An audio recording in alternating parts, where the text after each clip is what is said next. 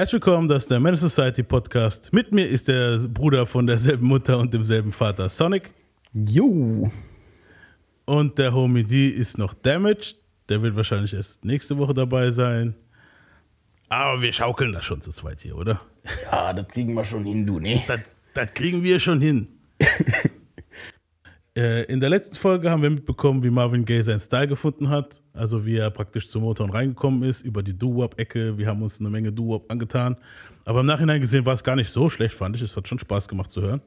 Ja. Diese ganzen Doo-Wop-Sachen. Ja, vor allem mit, den, mit der Narrative und mit den Kommentaren, die wir immer so dazu hatten und so. Das war eigentlich ganz cool zu hören. So. Genau, wir hatten ja auch ein bisschen Info und das dann zu sehen, wie das jetzt in Richtung RB geht, war halt ziemlich spaßig und gut. Ja. Ähm, ja, und jetzt Marvin hat halt Anna geheiratet, äh, Anna Gordy, die Schwester von Motown-Gründer Barry Gordy. Und er hat mit seinem zweiten Album auch seinen ersten kleineren Hit gelandet. Ähm, er hat halt sich Aber im ersten Album war kein Hit, oder was? Das erste Album war ein Flop. Ah, krass. Hast du das letzte Mal gesagt schon? Ja, ja, das Album ist nicht gut angekommen. Ah, Das okay. erste. Also das, das, wo er so auf dem Cover aussieht wie ein Gutfring ein bisschen so, das Aber war, da, war da zumindest mal so ein kommerzielles Ding so, dass es im Mainstream irgendwie so war oder so? Oder gar nichts? gar nichts, nein. Krass. Also er, er, war nur, er war nicht in den Top 40 so. Er war nicht in den Top 100, glaube ich, sogar mit dem Ding, noch nicht mal. Krass. Also in der Zeit musst du sehen, es gab viele Alben, wo rauskamen und wo dann halt manchmal auch ins Nichts gegangen sind. Weißt du, ich meine so. Ja. Ja, Und vor das allem, war halt vor allem auch die Musikrichtung auch wahrscheinlich. Ja, und es war auch ein bisschen, es gibt so viele obskure Alben, wo, heute, wo man heute noch was findet zum Samplen und so. Wirklich. Aber gab es damals schon so richtig Charts und so ein Shit? ja, ja, auf jeden. Weil das Ich mich müsste nicht. jetzt das, war mal ja, gucken. das war ja 60er. Wie haben die das richtig be bewertet alles? Haben- Wie haben die das alles? 50er. Oder 50er? Gut, das war, so wie ich das mal gehört habe, war das so, dass die Leute halt in die Plattenläden gegangen sind damals, die von den Billboards, die Leute, und haben halt von jedem die Zahlen gewollt. Das Album hat sich so und so oft verkauft. Das, du kriegst ja, du hast ja eine Pressung und du schickst so und so viele Alben dahin. Ja. Und die zählen dann die Alben, machen eine Inventur und sagen dann, so und so viele Alben davon sind weggegangen diese Woche. So und so viele Alben davon. Das wurde alles notiert. So 100 Prozent ist es jetzt nicht, weißt du, was ich meine so? Ja. Aber du hast halt Aber schon so immer ungefähr so. halt so. Klar, die Leute würden nichts Genau, bestellen, ja. was sich nicht verkauft halt, klar. Genau, ja. Krass. Ja, und äh, sein zweites Album war dann schon etwas größerer Hit, so. Wir haben es ja letztes Mal so eloquent gesagt. Barry hat gemeint so, mach keine Musik für die weißen Motherfucker, mach Musik für die schwarzen Motherfucker. und das hat er dann auch gemacht und das war dann halt R&B. Ähm, Marvins Gesang war noch nicht ganz ausgereift. Ich habe letzte Folge extra an einer Stelle weggeschnitten, wobei da ging es noch. Aber ich zeig dir nochmal, wir hören nochmal Stubborn Keine Fellow an. Marvin selber kritisiert seine, seinen Gesang dort noch sehr stark, also im Nachhinein betrachtet. Ne?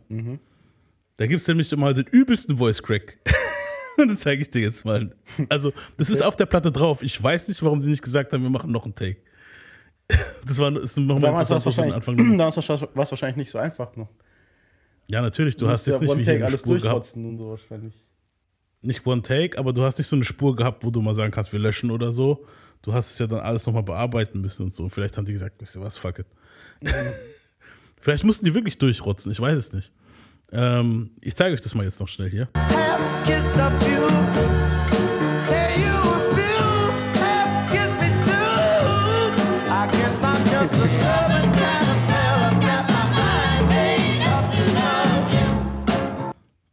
Ja, Ja. hat's gehört. Aber es, es war, also, boah, es war noch hart an der Grenze irgendwie, aber es ging noch. Ja, also Marvin, wenn Marvin verkackt, klingt er immer noch besser wie manche Leute, wenn sie alles geben.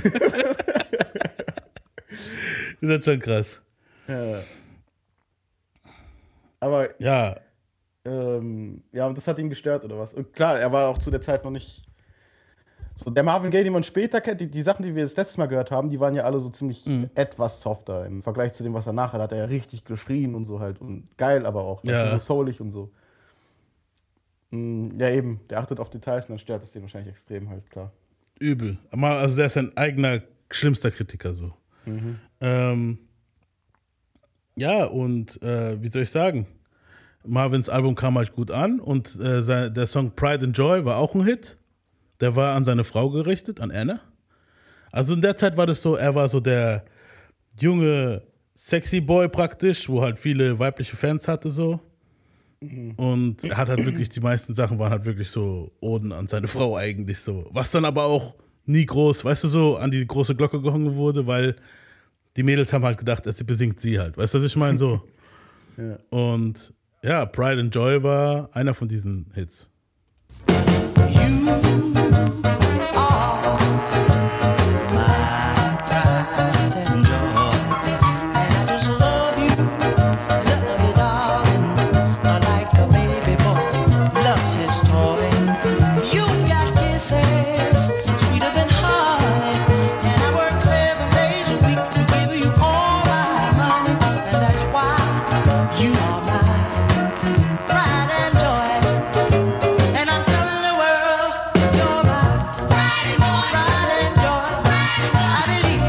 Ja, Ich, ich habe immer noch so Filmszenen im Kopf, so mein Vater und sowas. Und wir waren bei Papa Joe.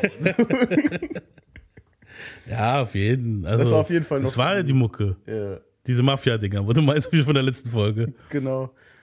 Auf jeden, auf jeden. Aber Pride and Joy war auch sein erster Crossover-Hit. Der kam halt auch bei den weißen Kids an. Also war es jetzt nicht nur Musik für die schwarzen Motherfucker, sondern auch für die weißen Motherfucker. Und Gordy hat gesagt, hey, ich kenne keine Farbe, Geld ist immer grün und Geld ist immer gut. Weißt du, nicht mal so. Aber weißt du, was ich witzig finde? Hm? So, man hört schon einen Unterschied zu der Do-Wap-Mucke davor, aber jetzt nicht so krass halt. Weißt du, was ich meine? So? Nee, es ist immer noch der nächste Schritt so. Und dass es dann aber auch immer noch Lieder gibt, die für die Leute rausstechen. Für uns ist das so von außen betrachtet ah, fast alles dasselbe so. Aber für die ist es wahrscheinlich so, oh, das Piano war ein bisschen anders, das ist gut. Weißt du, was ich meine? So, Was jetzt hier zum Beispiel anders war, ist, dass dieses Baby Boy, na, na, na, na, na, na, na, dieser Chor im Background, ja. das, das war nicht mehr so, also das war schon ein anderer Sound schon. Du so, Ja, es war nicht es klingt doch immer, sondern es war schon ein bisschen anders, ja. ja, es war so der nächste Step halt, weißt du, was ich meine? Hm. Ähm, ja, und es, also sein nächster großer Hit von diesem Album war Hitchhike und den Song haben die Stones irgendwann mal ziemlich schlecht gecovert. äh, Marvins Version hören wir uns jetzt mal an.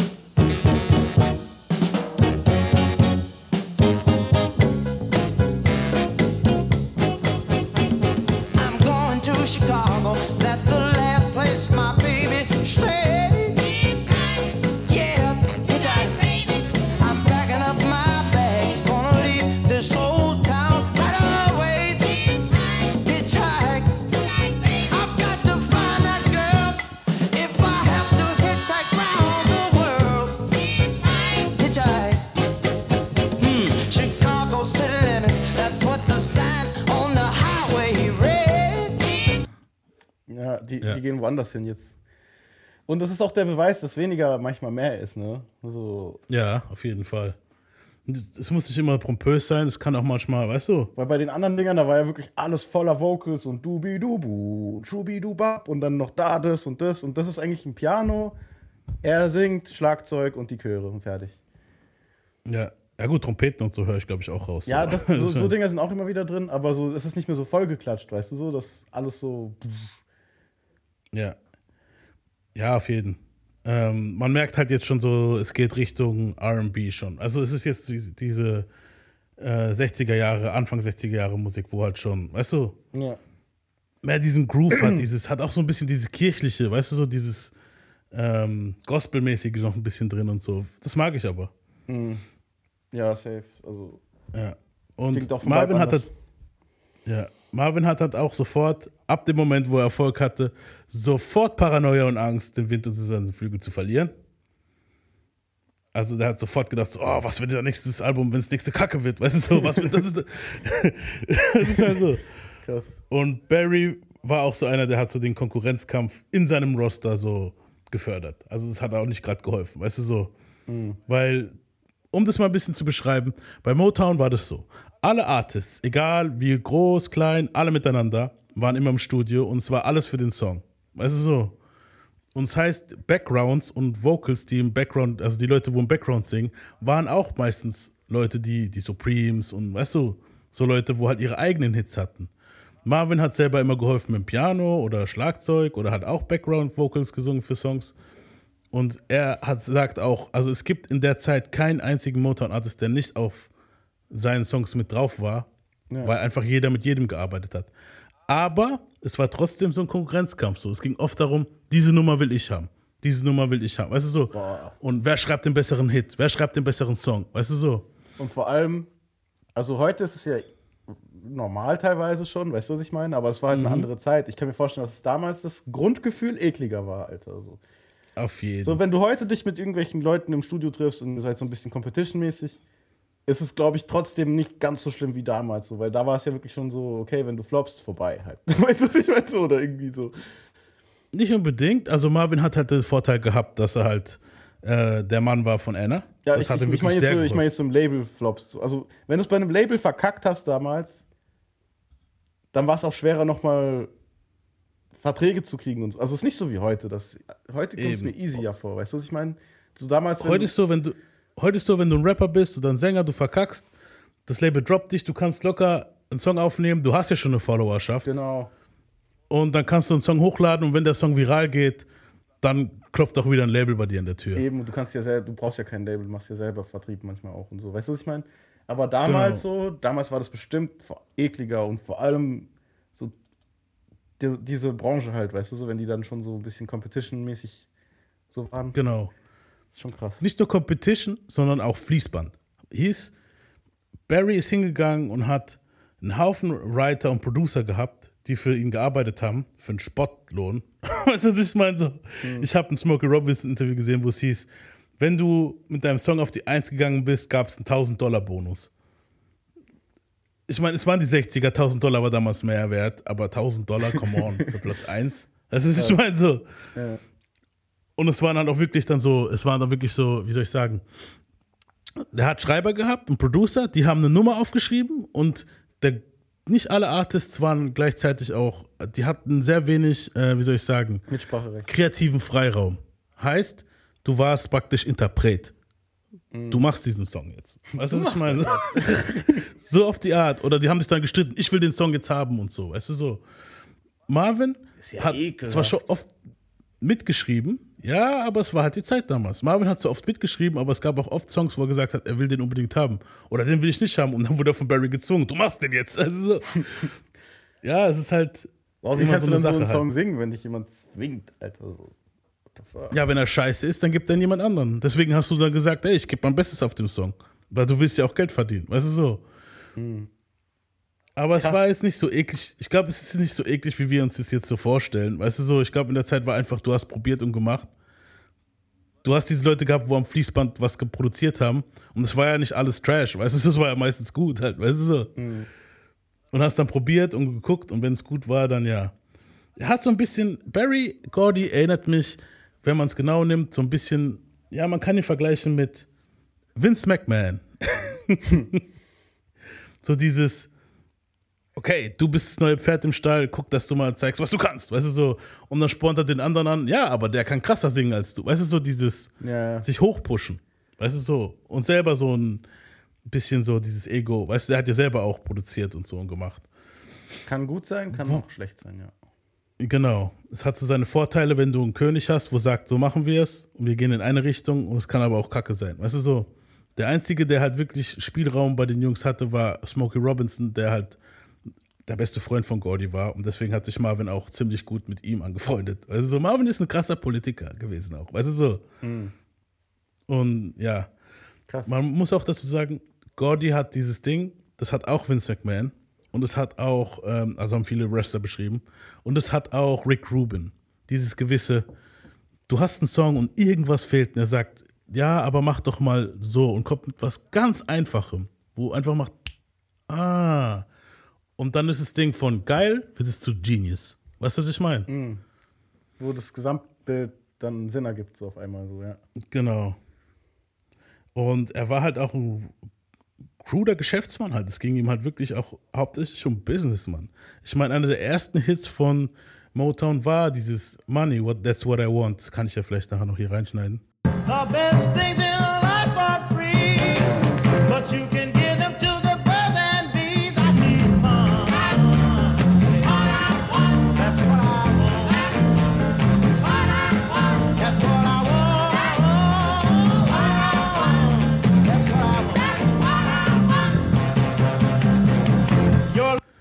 Und das ist, das zeigt auch einfach, dass es halt ein Business war. Weißt du so?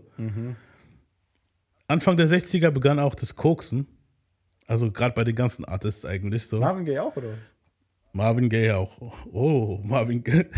Wenn du jetzt wirklich Leute fragen, wie, dass es dich verwundert, wird Leute, die Marvin Gaye kennen, zum Lachen bringen.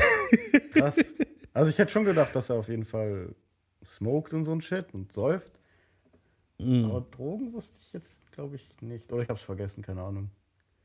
Auf jeden. Also Marvin hat Anfang der 60er angefangen zu koksen. Und das Ding, also das haben fast alle Musiker dort gemacht. Also es ist keine Ausrede, es ist einfach so. Weißt du so, die haben ja auch nicht die Auswirkungen gewusst, glaube ich, von Koks. Ne? Und Marvin hat, also was ja viele Musiker auch meinen, Marvin, seine Nasenlöcher haben das gar nicht so richtig krass aufnehmen können, weil die zu klein waren. Deswegen hat er oft nicht nur gekokst, sondern hat dann auch das Zeug genommen mit dem kleinen Finger. Kennst du das in den Filmen immer? Ja. Oder was man auch bei manchen Leuten sieht, wenn sie es aufs Zahnfleisch schmieren. Oh, ja, ja. Das hat er liebend gern gemacht. Er aß es eigentlich auch teilweise. Manche Leute haben beschrieben, dass er es sogar gegessen hat. Das ist, ich meine so. The fuck. Aber ich es war halt eh, genau sein durch die. Nase ziehen, Alter. Ich finde das voll eklig, Mann. Das ist gar nicht meins, Mann. Nee, Auch so Schnupftabak und so ein Fuck. Ich habe das alles nie machen können, Mann. Wirklich. Ah. Nee, So Nase ist für mich Ist- ganz ein No-Go, Alter. So. ist halt auch nicht meine Welt, muss ich sagen. Weißt du, ich meine so, das ist. Dicker, die Nase Ja. ist nicht für die Aufnahme gedacht, Mann. Weißt du, was ich meine? So, da kommt nur Scheiß raus, so, weißt du so. Ich finde das eklig, Mann. Ja. Ja. Ja, aber wie gesagt, es gibt ja Millionen Menschen, werden dir jetzt wahrscheinlich widersprechen. Vielleicht doch, vielleicht auch einige unserer Zuhörer, weißt du so. Ich mag auch Marvin gar kein Ding. Nasenspray und so ein Fuck. Ich habe mich da auch schon immer geweigert, Mann. Das, ich mag das gar nicht, Alter. So. Ja, ich war, es war wirklich auch nie so mein Fall, sowas mit Nase und so, nee. Weißt du so? Jetzt muss ich gerade an die Folge von King of Queens denken, wo Afa Nasenspray süchtig ist. Ja. Ja. Apropos äh, äh, AFA, weil der war ja, wir haben es ja auch von Eltern und so. Marvin hat jetzt seinen Eltern ein schöneres Haus in einer besseren Gegend in DC gekauft. Er verstand sich halt immer noch nicht mit seinem Dad, weil sein Dad halt gedacht hat, er macht äh, Sündenmusik, säkulär, weißt du, es ist schrecklich, es ist, es ist sexuell und bla bla. Ja. So, die haben sich natürlich nicht Alter, verstanden. der ist so ein Vollidiot, gell? Gerade der, wo so richtig voll der Wichser ist.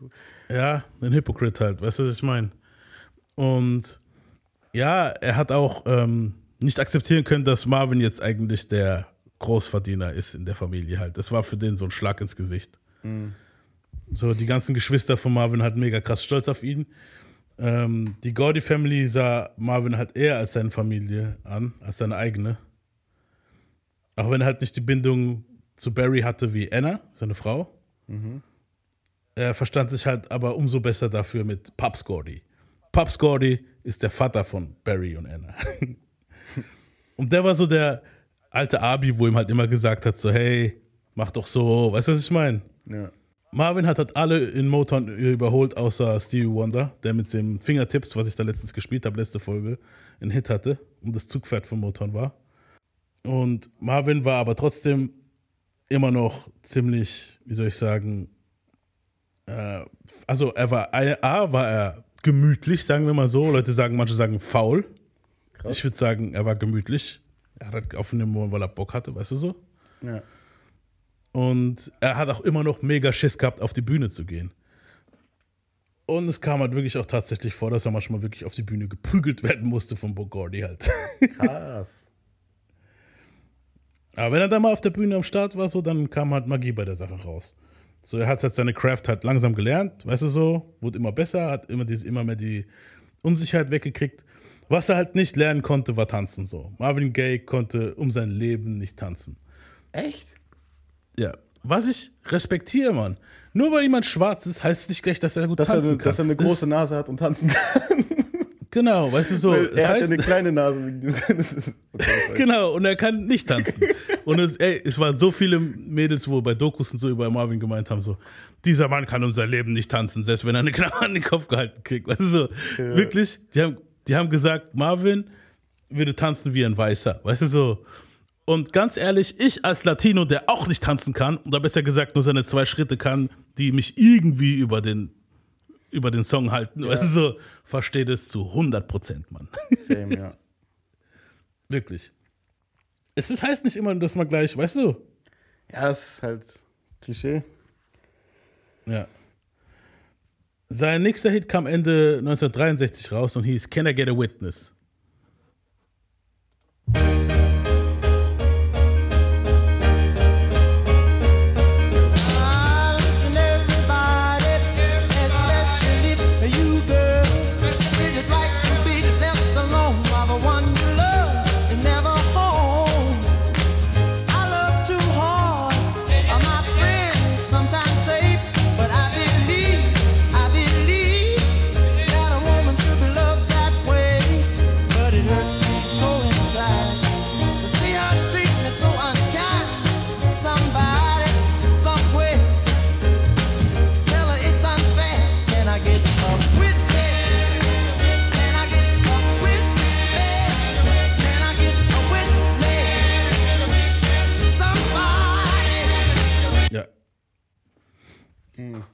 Ja.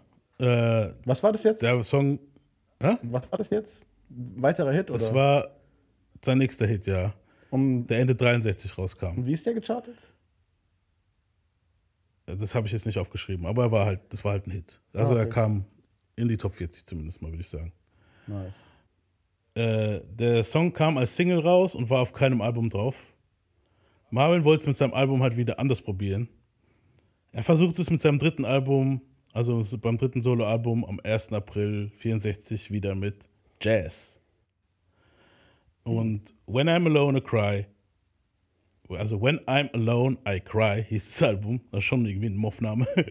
und das Album, Auch das davor, auch. Stubborn Kind of Fellow und so. Aber ich finde, irgendwie macht es den sympathisch, man, so, dass der. Ich finde gerade so Leute, wo so eine richtige Aura haben und so ein Shit, weißt du, was ich meine? mhm. Wenn die ihre Schwächen haben, ist das manchmal, macht, macht das die menschliche halt, weißt du, was ich meine? ja. So, die sind dann noch Ja, näher. An, an, an uns dran, so.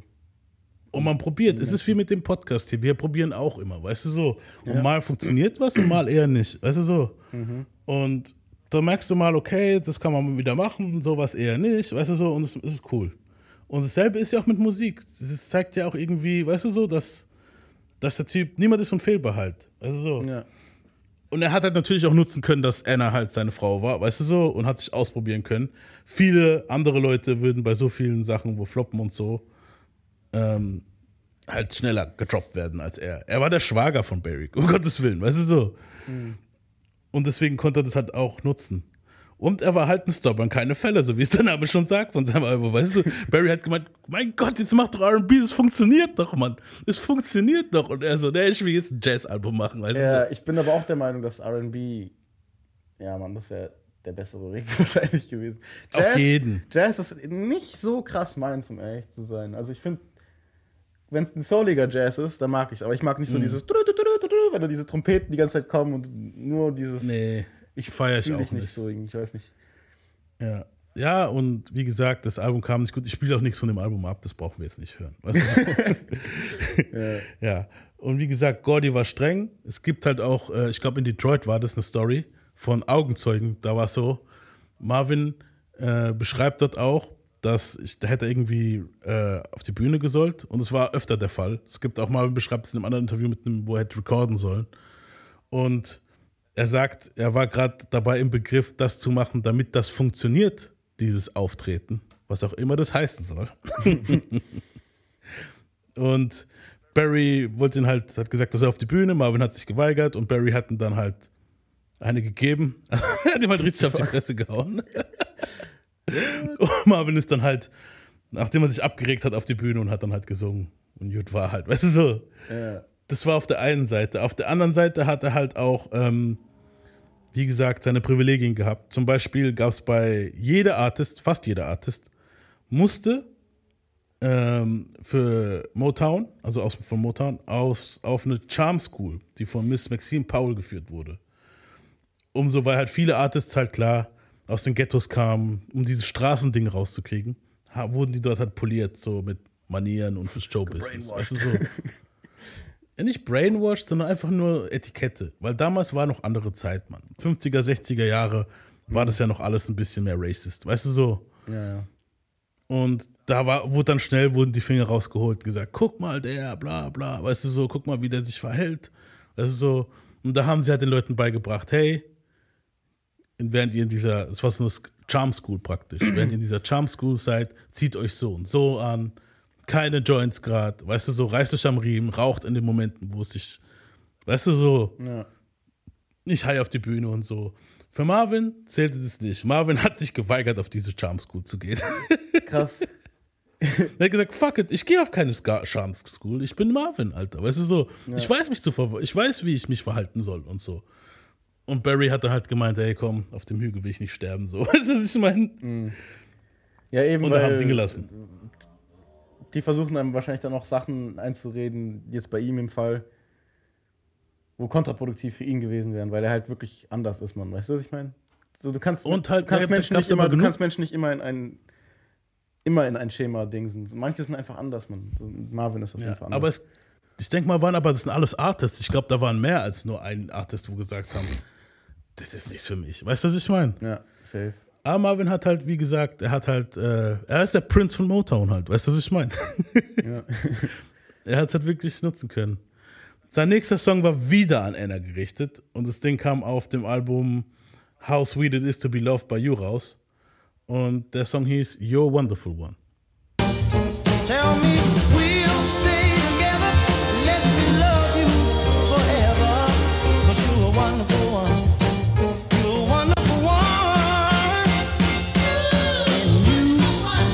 Klingt auch noch immer so ähnlich wie das andere Zeug, aber schon, ne? ja. Aber das war Ja. wieder an sie, oder was? An diese. Ja, ja. Ja, was will er machen? Ähm, er singt halt über Liebe, ne? Und dann, klar, dass die ihm in den Kopf kommt. So. ihm blieb ja am Anfang nichts anderes übrig, als zu sagen so, hey, das ist an dich gerichtet, Baby. weißt du nicht, weil Äh. so. Aber es fing auch langsam an mit den Mädels, weißt du so. Es war immer schwerer für ihn, da standzuhalten und nichts zu tun halt, weil der Dude war Anfang 20, weißt du so. Seine Madame war Ende 30 und die, ganz ehrlich so, die hat ihm viel gezeigt, weißt du so. Aber das Ding ist, du musst dir so vorstellen, der Druck muss krass gewesen sein, weißt du so. Der Druck in den Eiern. Weil- so. nicht nur der Druck in den Eiern, ich versuche mal, weißt du so, der, der Typ, Pause, sah jetzt nicht schlecht aus, weißt du, was ich meine? Und er konnte singen und das war natürlich, also der war Fan-Favorite bei den Mädels, weißt du so. Ja, eben. Und, Und- dadurch, dass er vorher wahrscheinlich stubborn war, ich denke schon, dass er vorher was gekriegt hat, so wie du es gesagt hast. Mm. Aber dann ist es ja noch einfacher, Alter, weißt du so? Ja. Was ihm halt geholfen hat, ist, dass er verfickt schüchtern ist. Deswegen konnte er halt am Anfang noch nicht, weißt du so, hat er vielleicht noch gar nicht das Selbstbewusstsein gehabt, das so krass sich, weißt du, Ja, aber da musst du ja schon gar nicht mehr viel tun, wenn du so auf dem Level berühmt bist. Die Musik, Eben. wenn du so aussiehst, Dicker, das. ja. Und dann Nein zu sagen, ist schwieriger für vor allem für Männer, weil wir Männer kriegen jetzt nicht so wie Frauen die ganze Zeit nur Bestätigung. Weißt du, was ich meine? So, Eben. so ja. Ja. Und wie gesagt, ähm, zur selben Zeit, 64, hatte Mary Wells einen Hit, der von äh, Smokey Robinson produziert wurde und geschrieben wurde. Und der Song hieß My Guy. Und der war ein weltweiter Hit sogar. Nothing you could do, cause I'm stuck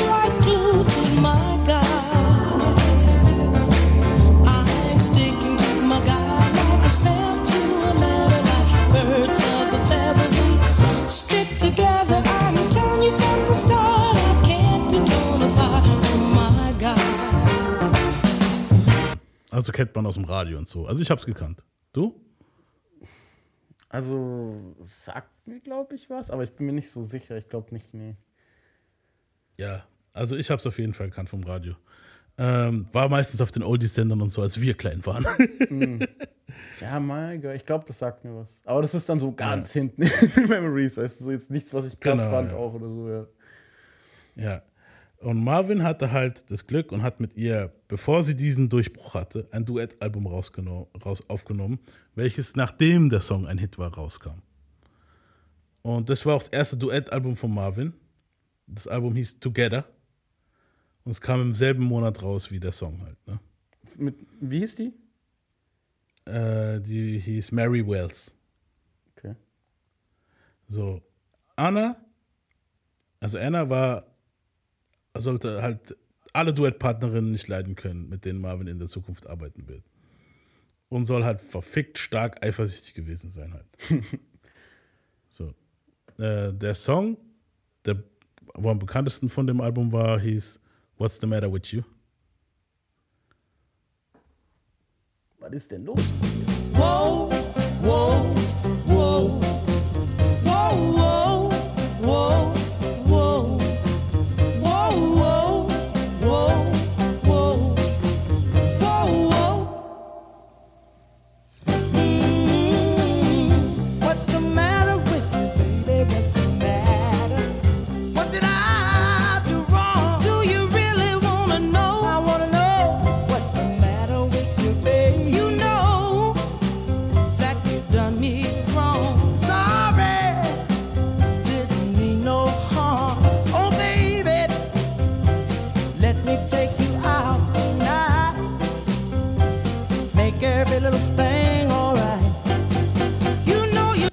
halt in der Zeit, war es dann halt so, in der Zeit kam auch die, also 64 war ja dann halt Beatles und da waren halt dieses Gruppending in halt. Und Solosänger waren halt nicht mehr so angesagt. Und deshalb ist halt Marvin immer mehr Richtung Duets gegangen. Und Duets Ich mein- haben, haben die da, wann haben die Duets angefangen? Zu welcher Zeit? Genau da? Oder? Genau da, 64, so Und davor Mitte, davor gab es keine Duets, oder was? Doch, natürlich, aber da war es so, dass dieses Duett-Ding halt So wieder immer mehr kam halt. So jeder Depp hat Duets gemacht. Weißt du so? Ja. Aber vor allem. Oder halt Gruppen. Aber was mich halt, was mich halt fragt, weil Ding. Ähm, klar, in anderen Musikrichtungen, Country oder sowas, gab es wahrscheinlich schon vorher Duets. Mhm. Wenn es Country, ja. Mm, Ja, safe. Und deswegen frage ich mich gerade, ob das jetzt nicht einer der ersten Soul-Duets vielleicht ist oder so, weil davor war ja wirklich alles nur Dubi, Du, Bab und Du, weißt du so. Und Das bezweifle ich. Ich glaube, davor gab es schon auch Soul-Duets. Ich habe jetzt nicht gegoogelt oder geguckt. Hm. Das ist eine krasse Frage, Alter. Du stellst immer schon Fragen, wo ich denke so, fuck, Alter. ja, weil das frage ich mich gerade so, wenn. Weil Das kann gut sein. Ich, ich glaube aber nicht. Ich glaube schon, dass vorher noch äh, also Soul-Duets gab. Weißt du, was ich meine? Hm. Und ja, wie gesagt, es waren halt die Supremes, die Tops. So, das waren die Leute, wo halt damals am Start waren. Okay, Otis Redding war so eine Ausnahme, wo halt alleine rocken konnte. Aber ja, zum Beispiel die Supremes hatten auch wieder einen Welthit, auch von, dem, auch äh, von Motown. Das Lied, der Song hieß Baby Love und kam 64 raus. ah, das kennt man.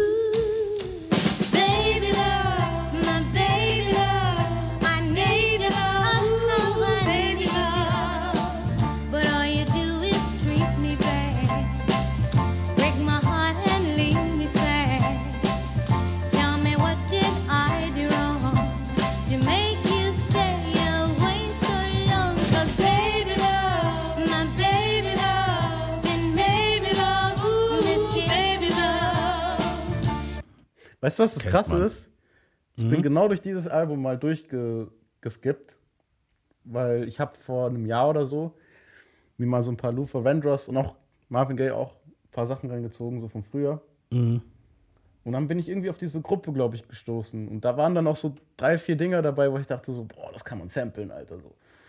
Und Ja, jetzt kommen wir auch zu dem Zeug, wo man wirklich samplen kann. Also die Supremes waren halt schon krass. ja, Mann. Ähm, auf jeden.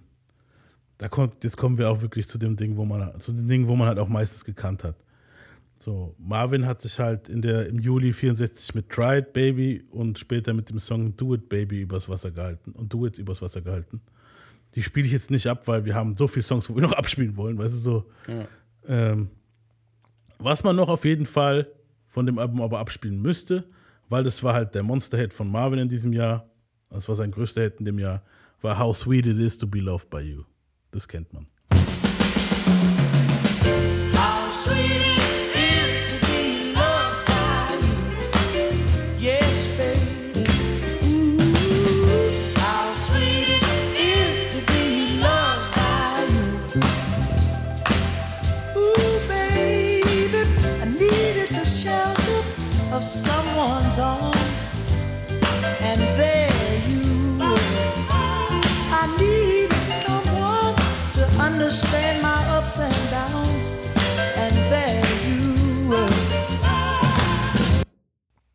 Das Album, was wir jetzt gerade gehört haben, das so hieß, also hieß auch das Album How Sweet It Is. Dreimal darfst du raten, an wen das gerichtet war.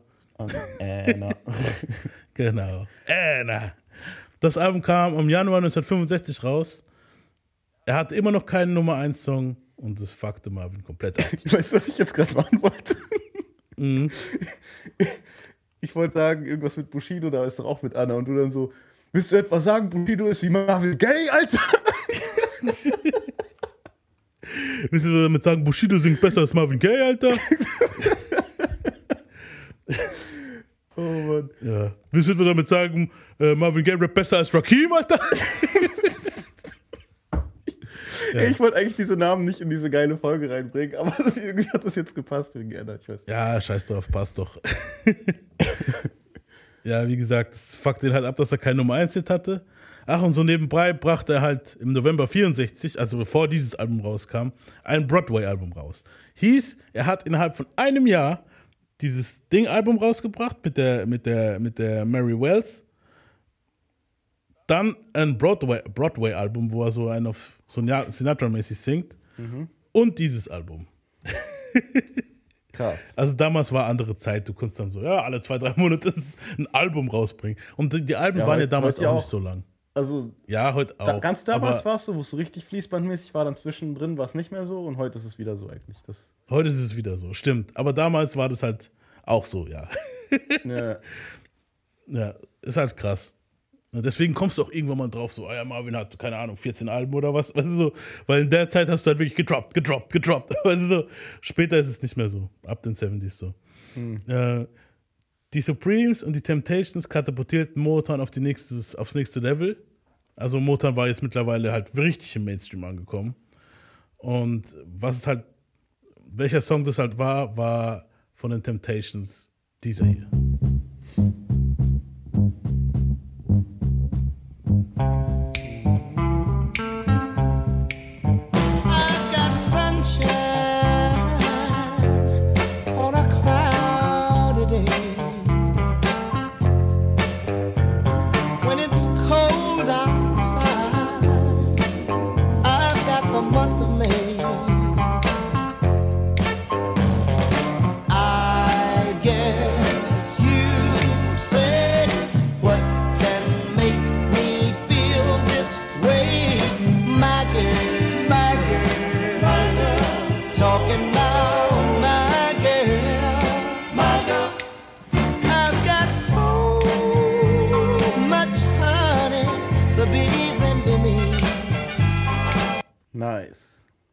Richtig nice. Und man muss dazu sagen, dass David Ruffin, der Sänger von hier, ist der Daddy von Jodeci, Casey und Jojo. Casey, der Sänger, wo immer dieses bisschen mehr schreit und so ein Shit, weißt du so? So dieser Leadsänger, wo, äh, weißt du, so macht, so, der war so der erste Dude von diesen Gruppentypen, wo halt sowas richtig krass gemacht hat. So. Marvin hat sich auch krass an dem orientiert, weißt du, so von seinem Gesang dann Ja. später. Also dieses, der war so der Casey und Jojo, Cisco, immer diese Typen, wo in diesen Gruppendingern so die Lead-Vocals waren und so äh, mäßig waren, weißt du, was ich meine? So. Ja. Weißt du, was ich meine? So. So dieses Äh, hier Bobby Brown, äh, hier der Marker von Whitney. Das waren so diese Dudes, weißt du so, und der war der Erste. Also so, Krass. ja. War ein riesen Arschloch, wir kommen nachher noch auf ihn. Aber musikmäßig krass. Also so. Äh, Aber ich finde, Marvin hat auch, halt, der Style hätte jetzt auch, der Song hätte jetzt auch wirklich von Marvin sein können. So vom, genau. Ja, aber es war, äh, das, weißt du, wer es produziert hat? Smokey Robinson. ähm, der ja, die Name klingt schon Beatles, so nach Kiffer, gell? Übelst. Also, das war, also dieser Song gerade eben war die Antwort von Motown auf die Beatles. Weil die Beatles waren in der Zeit halt das, was halt alles zerfickt hat. Weißt du so? Umgekehrt schickte Motown Marvin nach England, wo er Wirbel machte halt. Weißt du so? Und aufgetreten ist, Konzerte und so weiter und so fort. Marvin brachte 1965 ein weiteres Jazzalbum in Gedenken an Nate King Cole raus was halt, der halt im selben Jahr an Krebs gestorben ist. Nate King Cole war ja das, was Marvin immer sein wollte, so, weißt du so? So der Typ mit dem Getränk in der Hand, wo halt die, die Songs macht und Witze reißt und singt. Marvin fand, dass Motown halt übertrieb und zu sehr Chucking and Jiving wäre. Weißt du, so, hier für die Weißen, nur für die, weißt du, so dieses, nicht für die Weißen tanzen, aber dieses, ah doch, dieses, wie soll ich sagen, Onkel Sam-mäßige, weißt du, was ich meine? Weil in der Zeit ging es halt auch immer mehr ab, äh, bürgerrechtsmäßig, weißt du, was ich meine? Was aber komisch ist, weil war es nicht so, dass der Ding eher Musik für die Schwarzen machen wollte? Der, mit dem er da diskutiert hat, als er das Jazz-Album machen wollte oder das RB? Genau, er sollte schwarze Musik machen. Aber Das diese ist- ist ja- schwarze Musik, Dann ist ja komisch, dass. Oder wollte er diese schwarze Musik dann für die Weißen haben, sozusagen? pass auf, Anfang der 60er wollte er diese schwarze Musik rausbringen. Und also es sollte schwarz, es musste Musik für Schwarze sein, die aber danach weiße Leute kau- kaufen. Weißt du, was ich meine? Und es hat sich immer mehr so in dieses Ding entwickelt jetzt, weil die Zeiten haben sich geändert. Es sind jetzt wieder fünf Jahre, also fast fünf Jahre rum. Weißt du so? Und in der Zeit kam halt Martin Luther King, Malcolm X, so und Motown wollte aber halt, Motown und Marvin wollten halt keine Zuhörer vergrauen. Weißt du so? Marvin hat es aber immer so ein bisschen gestört, weil er halt mehr conscious politisch, politischer werden wollte. Weißt du, was ich meine? Und die haben halt mehr immer dieses Ding gemacht, scheiß mal auf Politik und so. Wir reden jetzt, es ist so wie, wie Rap heutzutage. Weißt du so? Ja. wir gehen mehr in die Clubs, in die Charts, äh, Liebessongs, weißt du, so Dinger, weil du hörst jetzt hier My Girl, weißt du, so Dinger halt. äh, Und Marvin wollte halt schon mehr, das, weil in derselben Zeit kamen halt auch viele Musiker raus, Rockgruppen und also die Beatles sind da jetzt noch nicht so krass unterwegs gewesen in Sachen Politik, aber die sind alle schon mehr Richtung äh, Social Consciousness gegangen. Weißt du, was ich meine? So, ja. Genau. Und Motown ist immer noch auf dem Ding geblieben. Wir sind Motown, hey! Weißt du so? Und dieses Chucking and, das meint Marvin mit Chucking and Jiving. Weißt du so? Ja, das ist ein Kompromiss immer am besten, finde ich. Weißt du, so, ich mag es nicht, wenn es zu politisch wird und zu Ding. Aber ich mag es auch nicht, wenn es nur dumm wird, halt so. Er wollte sich ja auch, also Marvin gibt ja auch zu, er selber wollte sich ja auch nicht mit den Zuhörern vergraulen. Weißt du so? Aber er fand halt, dass Motown Zu krass. noch weniger machen Ja. würde als er und nur pures Entertainment wäre. Und man müsste halt so beide Seiten so ein bisschen beleuchten. Er sagt, wir sind ja mehrere Artists. Weißt du, was ich meine? Ja, in derselben Zeit äh, adoptierten Anna und Marvin, weil halt Anna keine Kinder kriegen konnte. Marvin der Dritte, den haben wir ja letztes Mal, äh, habe ich ja schon letztes Mal erzählt. Er behandelte Marvin, den Dritten, wie sein eigenes Fleisch und Blut. Ähm, was ihm aber nicht so gefallen hat, war bei einem Konzert, ich habe jetzt nicht vergessen, wo, ich habe es vergessen, es aufzuschreiben, wo ich glaube, das war in Detroit auch. ähm, war es so, dass der kleine Marvin im Publikum war und egal wie krass du singst, wenn du gegen ein Kleinkind, wo zwei, drei Jahre alt ist, hast du keine Chance. weißt du, was Ja. ich meine? So, und die haben ihn so ein bisschen, der Kleine hat ihn so ein bisschen die Show gestohlen. Und Marvin hat so ein bisschen Neid gespürt. Was praktisch dasselbe ist, wie sein Dad bei ihm gespürt hat. Weißt du, so. Und dieses Gefühl war für ihn sehr strange. Krass. Und er hat auch immer noch große Angst gehabt vor Publikum. Und es wurden auch öfter mal ausverkaufte Konzerte von Marvin einfach abgesagt. Stell dir vor, du kaufst und ja, der kommt nicht. Das kam immer mal öfter vor. Wow, okay. Und es ging auch langsam Richtung, die Ehe wurde auch langsam turbulent zu Anna. Äh, weil jetzt haben sie auch angefangen, Mitte der 60er, sich gegenseitig fremd zu gehen. Sie, sie stritten sich oft und prügelten Und sie sich war ja schon eine richtige Milf dann wahrscheinlich. Ja, ja, klar. Wie alt die war war die dann? 37, aber 20, als sie geheiratet haben. Dann war die jetzt da ist jetzt- er Mitte 20 und sie ist Mitte- Anfang 40. Ja, krass. Ja. Also sie führten so Psychokrieg und gingen sich halt gegenseitig fremd. Das stelle ich mir halt irgendwie so schwierig vor, ne? So, so ein krasser Unterschied. Mm, Ja, natürlich. Also ich denke gerade dieses, es klingt immer so normal sexy und so, ist ja auch cool, aber in einer Beziehung ist es wahrscheinlich, Auf Dauer Also so- halt, weißt du so, das ist halt das Ding. mm, So für eine Zeit, das ist, glaube ich, cool, aber auf also Dauer? ganz ehrlich, für manche Leute ist AJ nothing but a number, okay, dann ist es halt so, manche kommen klar damit. Hier war es jetzt halt nicht der Fall. weißt du, was ich meine? So, Ja. Ich glaube, auch für mich wäre es schwer. So. Ich würde. Ja, das ist krass. Krasses Ja. Thema. mit Psychokrieg meine ich, die haben sich halt auch verbal richtig gefickt. So, er hat halt gesagt, hey, du bist alt, du bist nicht mehr attraktiv.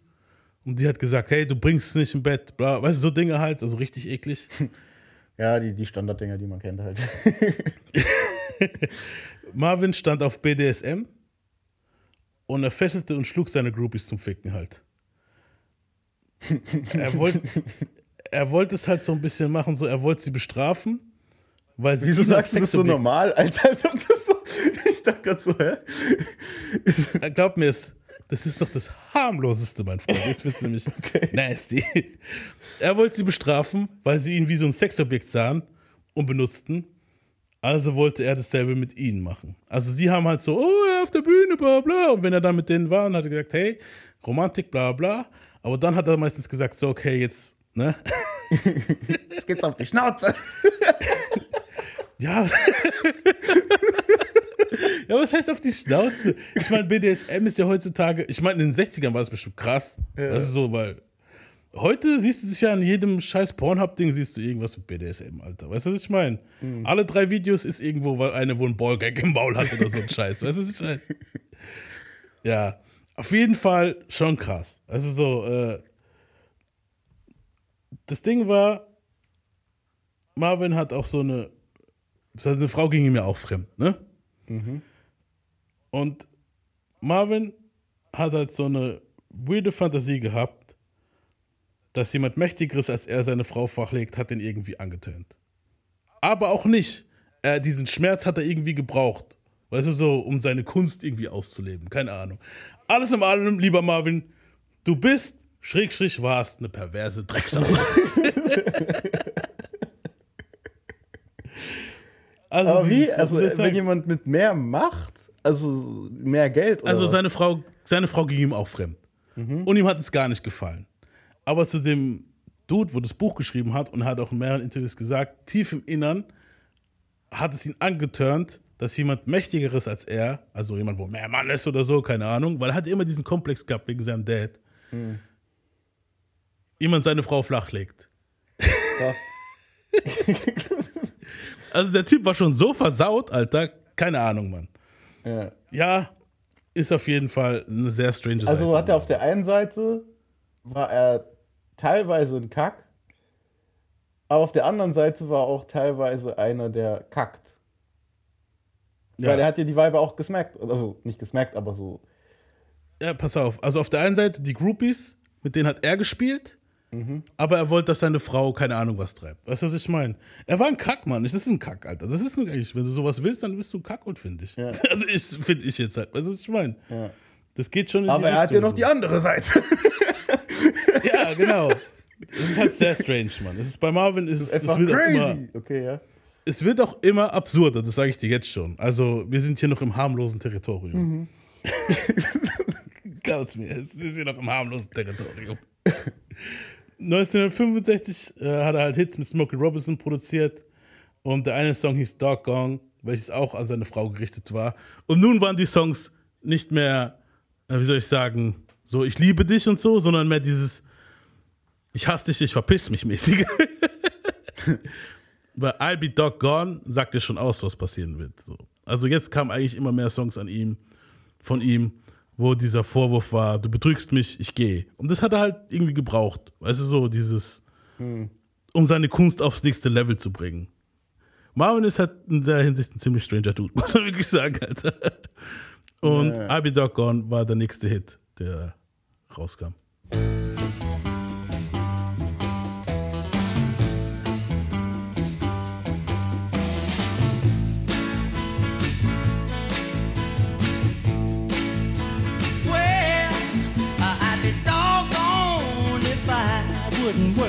Day, baby. And I'd be doggone if I wouldn't bring you my pay, baby. But if I ever caught you running around, blowing my money all over this town, then I wouldn't be doggone. Hey, hey, I'd be long gone. Ain't That Peculiar war auch so ein Song, auch produziert von Smokey Robinson. Habe ich großartig, aus, großartig ausgesprochen, oder? Ain't That Peculiar. Großartiges Wort für einen Deutsch-Latino auf Englisch. Hören wir uns mal an.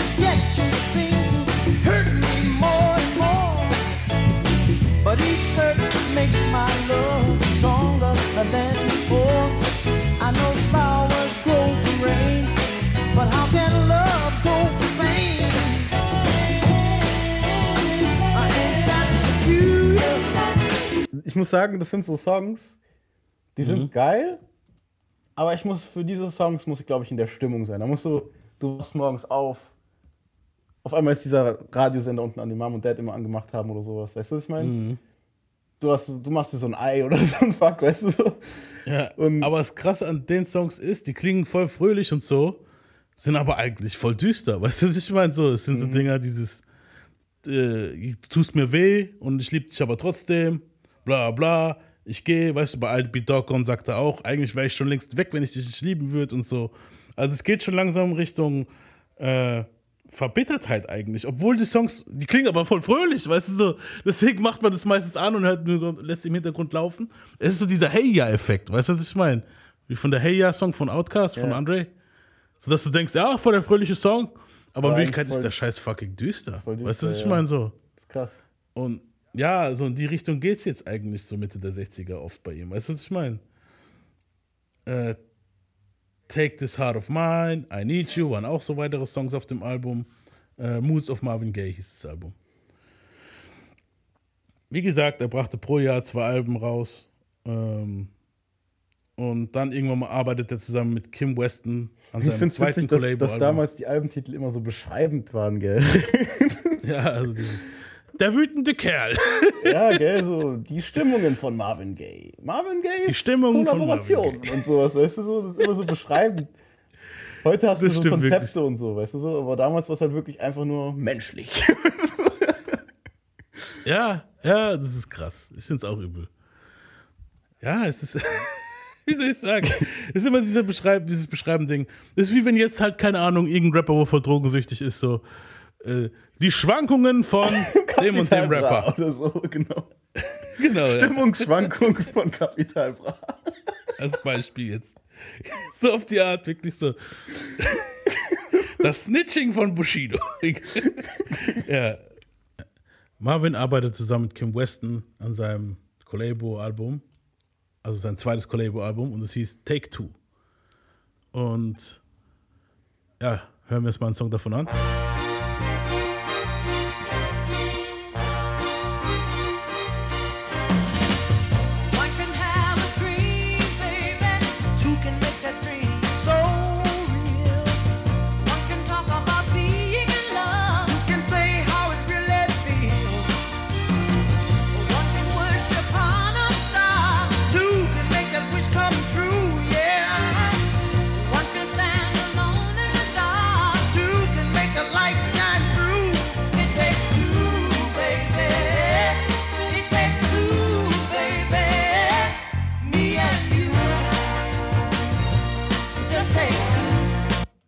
Krass, ewig nicht gehört, Alter.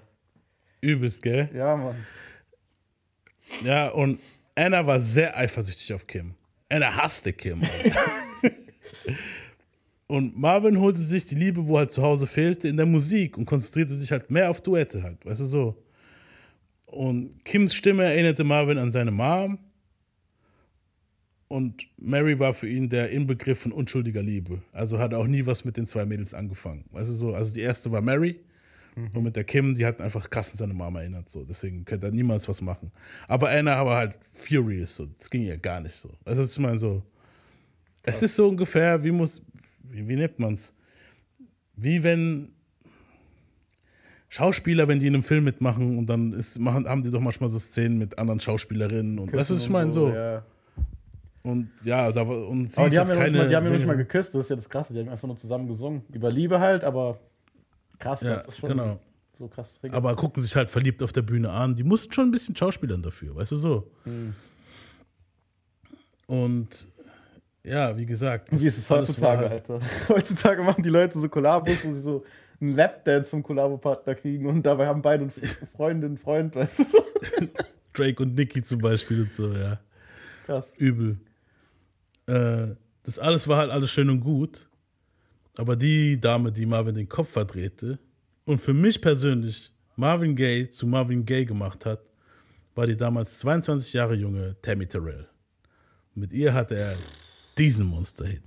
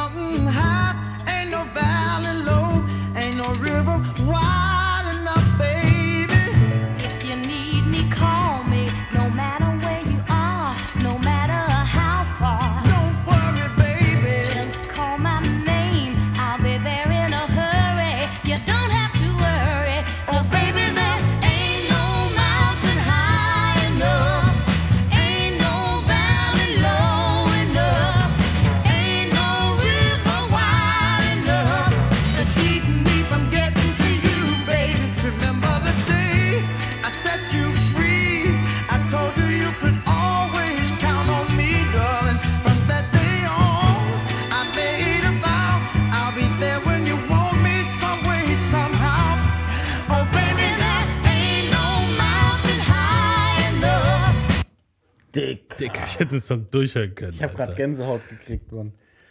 Ja, Mann. Boah. Also die zwei. Deswegen wollte ich sagen, Die zwei. die, Hä? deswegen wollte ich sagen, so dieses Duett-Ding, dass er diese Phase durchgezogen hat, wegen genau diesem Ding zwischen den beiden, feiere ich, dass er es länger durchgezogen hat, anst- anstatt nur ein Album und dann, ja, okay, ich konzentriere mich wieder solo, weißt du so? Ja. Geil. Ja, Alter. und bei den, bei den zwei hat es halt auch musikalisch richtig krass gefunkt. So. Die Ja, zwei waren die- Magie Das war zusammen. jetzt, ganz ehrlich, ich finde der Song, Chemie halt. alle Songs, die vorher kamen, alle, egal welcher, der ist komplett rausgestochen gerade irgendwie so. Übelst. Und ab da, ab da finde ich auch, ist Marvin Gaye halt so. Ich weiß nicht, ab da habe ich das Gefühl gehabt, das ist richtig geile Mucke, wo da kommt. Weißt du, so, Mhm. alles vorher, was wir jetzt gehört haben, war okay. Weißt du, so, aber ab da ist es jetzt so, bam, weißt du, so. Da ist der Funke Und du merkst auch so- übergegangen, der Funke ist übergesprungen bei den beiden so. Die haben sich hochgepusht. Du hast bei beiden gemerkt, so, die Chemie stimmt. Weißt du, er mit seinem Gesang, mit dem bisschen mehr Schreienden und sie so ein bisschen still, aber irgendwie auch frech. Weißt du, so, das hat irgendwie alles so voll gepasst halt. Und die zwei haben auch ein wirklich gutes Album rausgebracht. Das hieß United, das kam 1967 raus und es war ein Brett.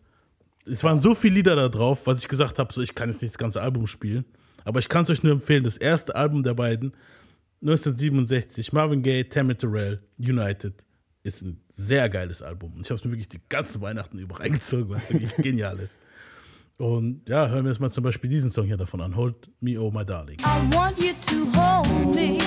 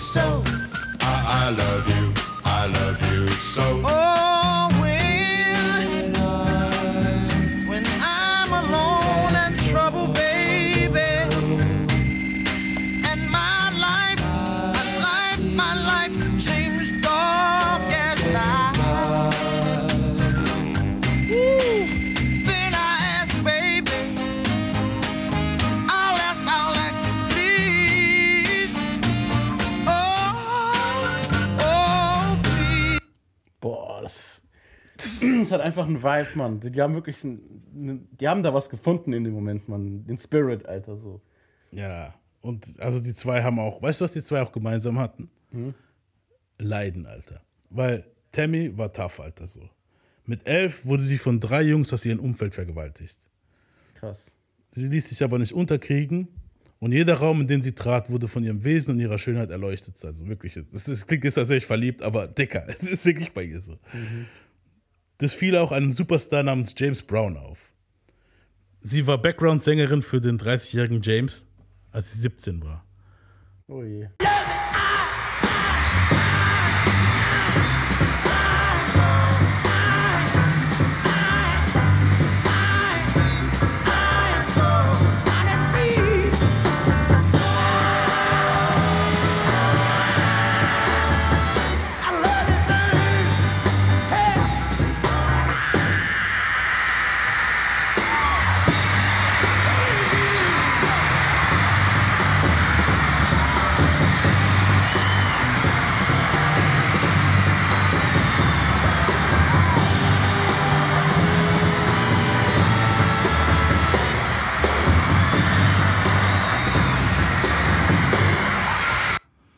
Muss dazu sagen, James war zu der Zeit ein Gott. So, dieses Video könnt ihr euch angehen. Es, es könnt, schaut, gebt euch einfach mal ein, Please, Please von James Brown live, performs live. Geil, ja. Und es, der Typ ist, also die Leute, die, das Publikum geht ab, die, das, die Menge geht ab und der Typ ist komplett auf Koks. Das sieht man einfach seiner Fresse an, Alter.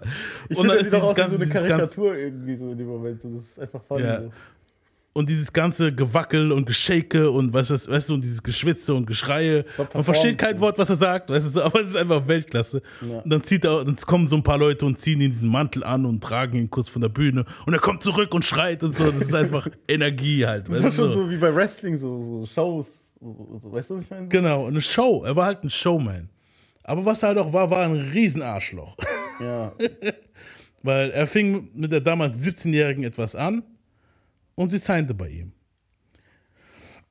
Und James, voll auf Koks, schlug Tammy regelmäßig und brutal. Nicht irgendwie so ein Klaps, was auch schon assi ist, oder mal ein blaues Das, das Auge. ist das Krasse. Wieso wusste ich, dass so abgefuckter Scheiß passiert? Deswegen habe ich direkt Oje gesagt. Weißt du, was ich meine? Äh, Weil er schlug sie blutig halt, richtig blutig, weißt du so.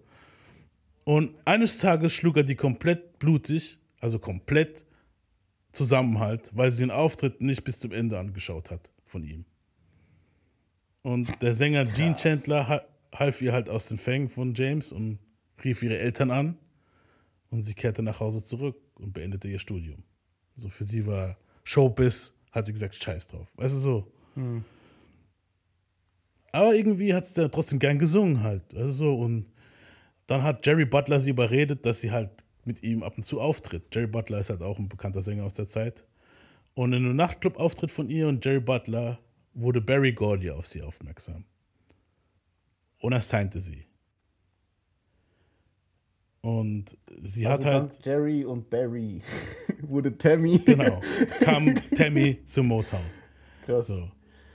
Sie fing bei Motown, was mit dem Leadsänger von den Temptations, der, wo ich gerade gesagt habe, der Vorgänger von Casey und Jojo, also von Casey und Bobby Brown und den anderen, weißt du so, der Schreihals von My Girl, David Ruffin. Ja. Mit dem hat sie was angefangen. Welcher halt auch nicht gerade besser war als James, Mann. Krass. Also hat sie, ja. Ja, bei ihm war es halt, da kommen wir später drauf. Aber man kann nicht sagen, halt- dass ihr Type war, weil sie hat ja auch teilweise mit den Leuten aus Businessgründen zu tun gehabt. Weißt du, was ich meine? Genau. Bei, bei ihr war es dann halt so. In seinem Fall war es so, da war alles schön nett am Anfang und so und alles cool. Er macht, äh, er macht ihr auf der Bühne da halt irgendwann mal halt einen Heiratsantrag. Und dabei kam dann heraus, dass er bereits verheiratet war und drei Kinder hatte.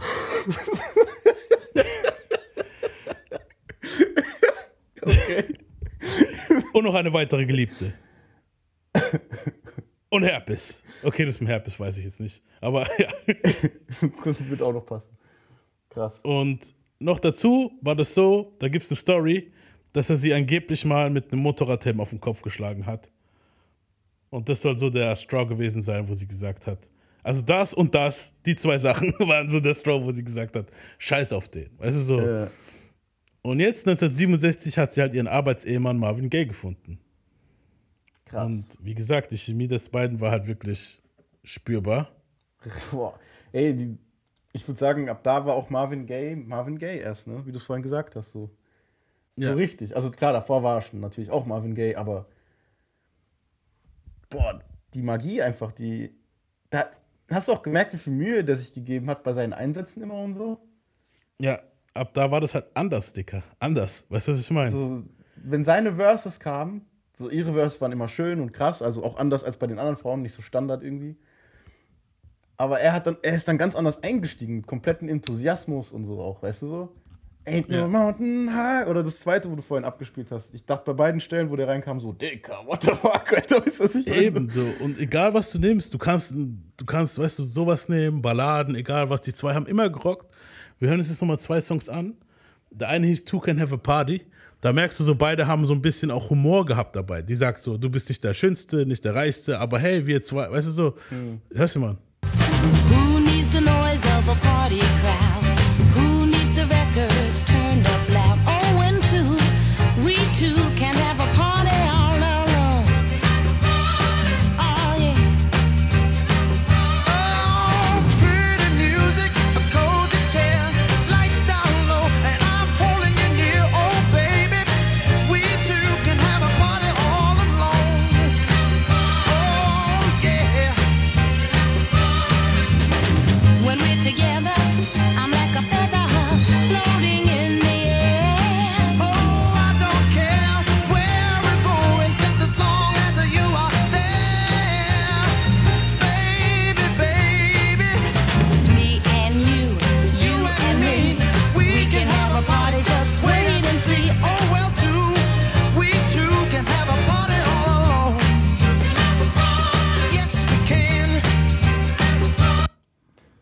Ja. Kleine psychologische Analyse. Ich glaube, weißt du, warum die, das Duo so geil kommt?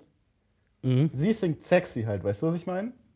Ja. Und als Mann ist es sehr schwer, sexy zu toppen. Und deswegen musste er auch immer so Gas geben halt, weißt du so. Deswegen, die haben sich so Auf gegenseitig jeden. gepusht halt, weißt du so. Ja. Und weißt du, was mir gerade aufgefallen ist? Mhm. Ich habe komplett den falschen Song runtergeladen, also drauf gemacht. Okay. Und trotzdem war Song war's geil. Alter. Weißt du, was ich meine? So, ich wollte eigentlich einen anderen Song drauf machen, wo sie sich schon ein bisschen beleidigen, aber irgendwie noch sexy und irgendwie noch lustig sind. Aber der Song war jetzt so geil, dass ich sage, scheiß drauf, Mann. Hört euch einfach das Album an. Weißt du, was ich meine? ja, ich glaube so, dass sie sich beide hochgepusht haben. Sie einfach mit diesem, mit dieser Stimme, wo sie hatte, und er halt mit seinem krassen Gesang, wo er hatte. Weißt du, was ich meine? Und äh, Marvin hat auch hier sein erstes richtig deepen Song, wo er auch alleine Credits hat äh, geschrieben. Also viele sagen, das wäre der erste Song, den er wirklich alleine geschrieben hat. Und der Song heißt If This World Were Mine, ist eine Ballade. Und hören wir es mal an, für die, auch von den beiden. If this world were mine, I would place at your feet all that I own. You've been so good to me.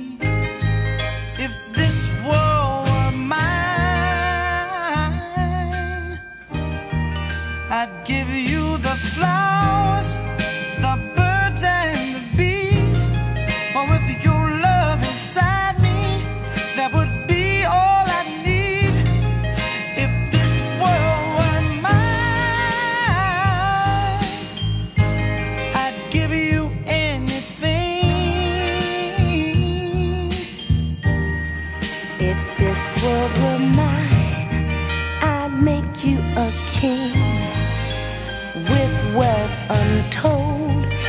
could have anything.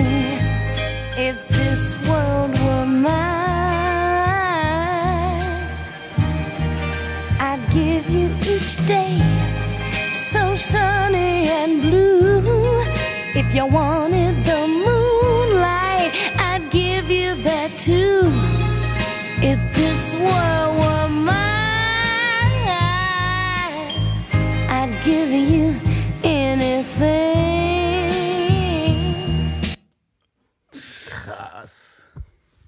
Anderer Shit. Krass. Anderer Shit, Mann. Ähm, weißt du, was mir aber auch aufgefallen ist bei dem Song? Äh, weißt du, wer es also nicht geklaut hat, aber wer sich davon, sagen wir mal, inspirieren lassen. ja, du hast es gemerkt? voll. Aber ich wollte es nicht die Welt erwähnen. aus dir erschaffen könnte. Curse. Das ist halt ein ganz anderes Level als das von Curse. Ja, Das Mann. ist halt- Das ist, äh, der Curse-Song war auch nicht schlecht, aber das hier war jetzt halt mal wirklich, das ist hier schon. Damn, Alter. Ja, aber. Damn. Ja. Und zusammen waren die zwei halt unaufhaltsam und das Motown-Duo der 60er, die waren auch wirklich, das war halt auch der Erfolg vom, also das ist komplett durchgebrochen so. Äh, Marvin liebte Tammy, aber laut allen Quellen, wo ich bis jetzt gefunden habe, war das auf platonischer Basis. Also die haben sich zwar, also die hatten Magie und alles, aber anscheinend, also ich, ich will es irgendwie nicht glauben, weil das zu krass ist bei den zwei. Weißt du, was ich meine? So. Und auch später gibt es ein paar Andeutungen, warum ich denke, dass es nicht der Fall ist, dass es platonisch war. Aber kann ja auch gut sein, muss nicht immer, weißt du so. Mm. Das Glück währte halt nicht lange. Tammy war geplagt von starker Migräne. Bei einem Konzert in Hampton City College am 14. Oktober 1967 fiel sie während dem Song Precious Love in Marvins Arm in Ohnmacht. So, und sie hat sich vorher schon über starke Kopfschmerzen beklagt, immer wieder.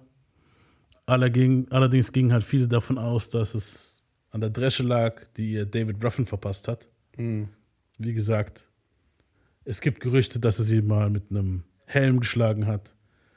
Er soll sie sogar mal mit einem Hammer auf den Kopf geschlagen haben. Boah. Ja, wie gesagt, man weiß es halt nicht. Deswegen haben die Leute das dann immer so, okay, kann ja sein, dass es die Schläge waren.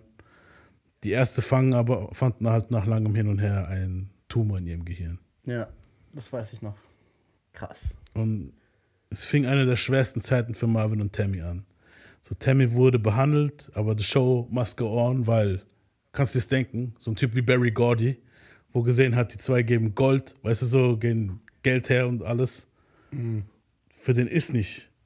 Weißt du, wir zahlen die OPs und so, aber hey, es müssen Songs recorded werden. So. Fuck, Alter. Und fürs zweite Album haben sie dann mit Hilfe von Valerie Simpson und anderen Gesangsdamen, die auch, die Simpson war auch die, wo auch viele Songs geschrieben hat. Ne? Ähm, ich weiß nicht mehr, wie der Dude hieß, es war so ein Pärchen, wo es geschrieben hat. Immer die Songs für Marvin und, und Tammy. Oder halt Marvin auch selber oft, weißt du so, also die haben alle ihren Beitrag dazu geleistet. Und zusammen haben sie dann das zweite Album aufgenommen. Das hieß You're All I Need. You're all I need to get by.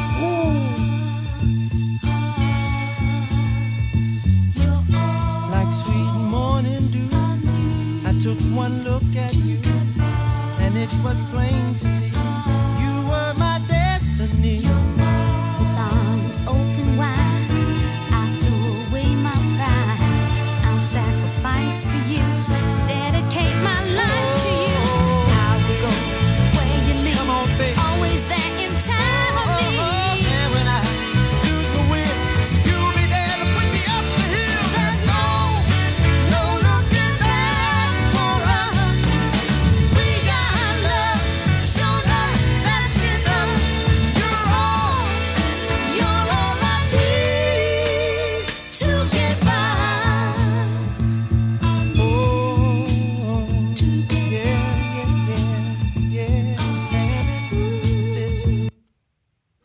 Ja. Krass. Dicker. Oh mein Gott. ja, und das Album war halt auch ein Hit, klar. Also vor allem die gleichnamige Single You All I Need war ein Hit. Aber Marvin ging es nicht gut, man so. Marvin kaufte sich eine Knarre und er hat sich halt selbst, er hat oft, drohte halt oft mit Selbstmord. Die Ehe ging in den Bach runter, so er und seine Frau betrogen sich konstant. Und die Songs You und Chain waren halt auch an sie gerichtet. Und das Album, das, also das Album, das, äh, wo 68 rauskam, In the Groove, war eigentlich komplett an sie gerichtet. Mann. das ist so. Und es waren halt wirklich, Also an, an, an Anna, oder was? ja. Und die Songs waren auch wieder Weil so ich, diese ich, Form. So wie ich mitbekommen habe, damals, das hat ihn ja krass gefickt, auch mit dieser Tammy, ne, dass die so krank war. Und Ja, ja. Das war halt noch so ein Faktor, wo dazu geführt hat, dass er äh, suizidgefährdet war. Weißt du, was ich meine so. Und ja, es war dann halt, wie gesagt, wir können ja mal reinhören. Chain.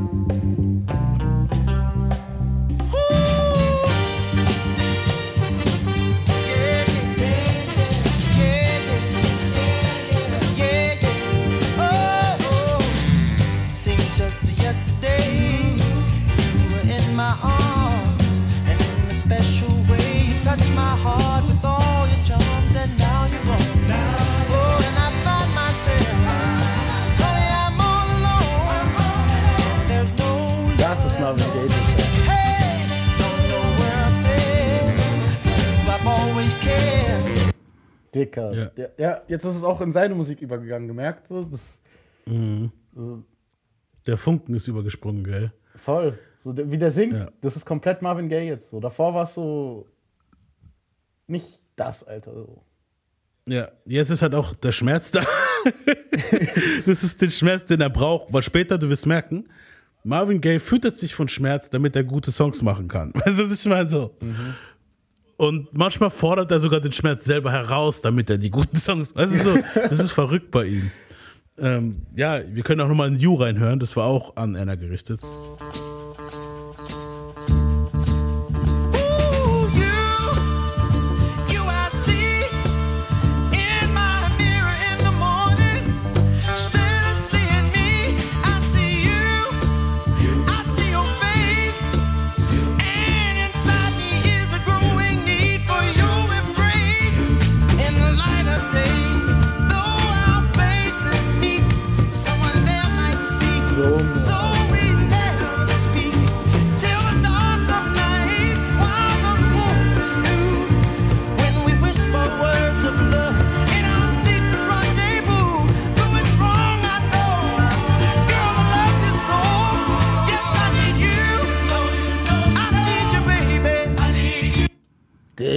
Dicker, Dicker, oh mein Jetzt- Gott. Jetzt kommen die guten Songs, Alter. Boah, das war ja ein Film, Alter. ja. Ja, wie gesagt, in the Groove, ab da kannst du auch Marvin halt, also Solo-Sachen von Marvin hören, weißt du so. Nebenbei brachte Marvin den größten Hit, seinen größten Hit der 60er auf diesem Album. It to the Grapevine, war auch an seine Frau gerichtet, schon wieder. Aber es war sein erster Nummer 1 Hit.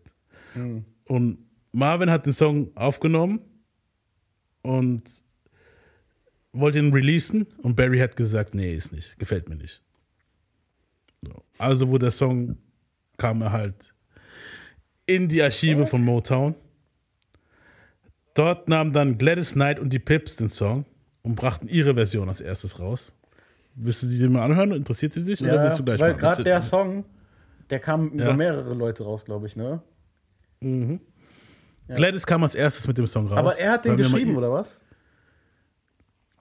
Ähm, Oder war er für ihn er war, gedacht? ins, er war für sie gedacht. Also bei ihm, bei Marvin ist es so, er hat viel geschrieben, aber er hat auch viele Schreiber gehabt. Und oft hat er mit den Schreibern zusammengearbeitet.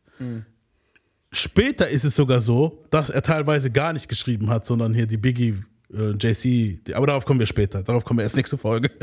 Aber hier war es so, Aber der Song war für ihn eindeutig halt.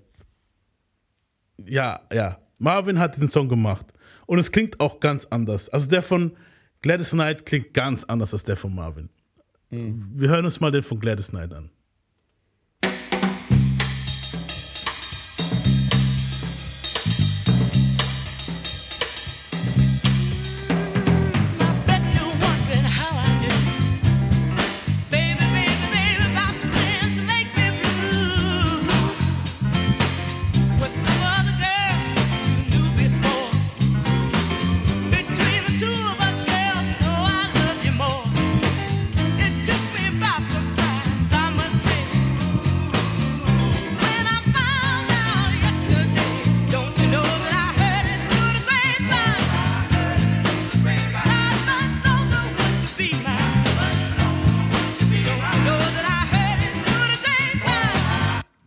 Was ein Rotz, Alter.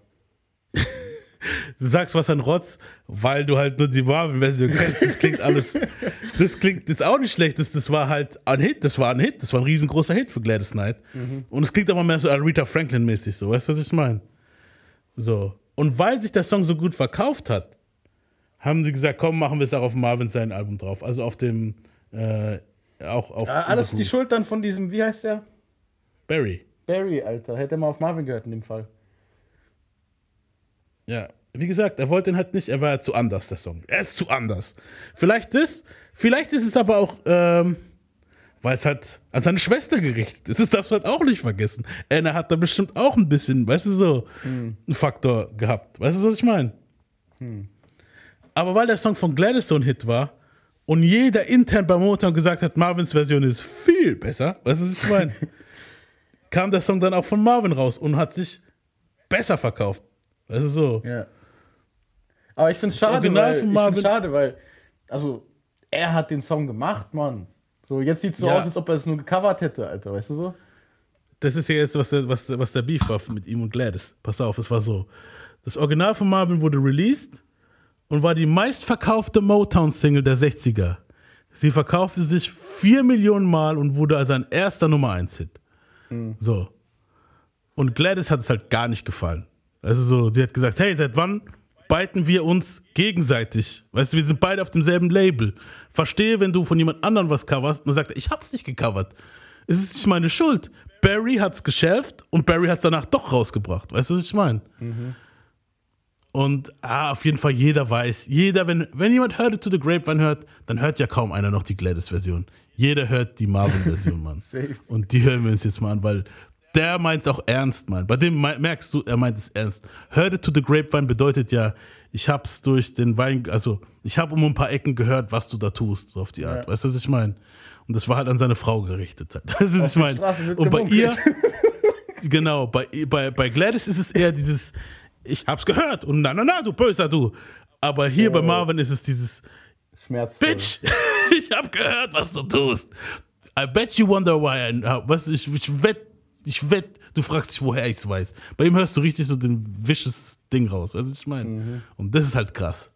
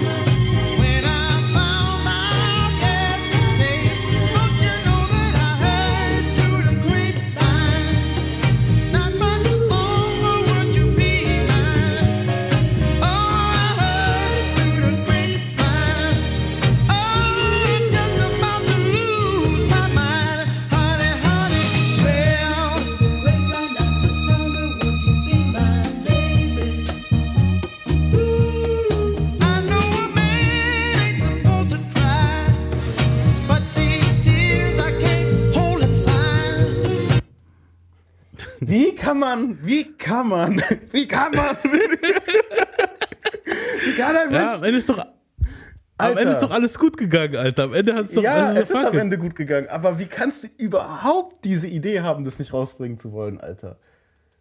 Ja. Dicker, hätte ich ja, das ich, gehört. Ich wäre durchgedreht, Mann. ich denke einfach, ich denke einfach, das war Politik, Mann. Weißt du, was ich meine? Ich hasse Politik. genau wegen sowas, Alter. Aber ja, okay, am am Ende, klar, die Greatness Ja. ist durchgekommen am Ende, weil es einfach nicht Ja, Mann, so. Am Ende des Tages. Deswegen stört es mich ja nicht. Wenn es jetzt so ein Ding wäre, ah, okay, das kam irgendwo auf einer Greatest Hits, ah, weißt du, so, so. Nee, Mann, das war so sein Hit. So. Marvin ist bekannt für den Hit, nicht Gladys. Weißt du so? Ja, ja.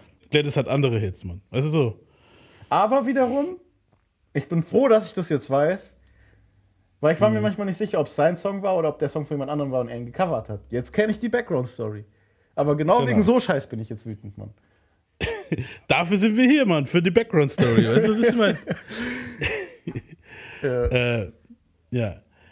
Diana Ross brachte mit Someday We'll Be Together ihren letzten Song mit den Supremes raus und, und, und sollte sich jetzt auf Solo-Erfolg äh, Wege, äh, Solo-Wege halt konzentrieren. So, Barry konzentrierte sich halt vermehrt auf Diana und sie sollte Motowns Zugpferd für die 70er Jahre werden. So. So, sie sollte so die Beyoncé, weißt du, so, die Supremes waren ja sowas wie Destiny's Child, weißt du, so die, die, die, die Girlgruppe, wo wir am Anfang gehört haben.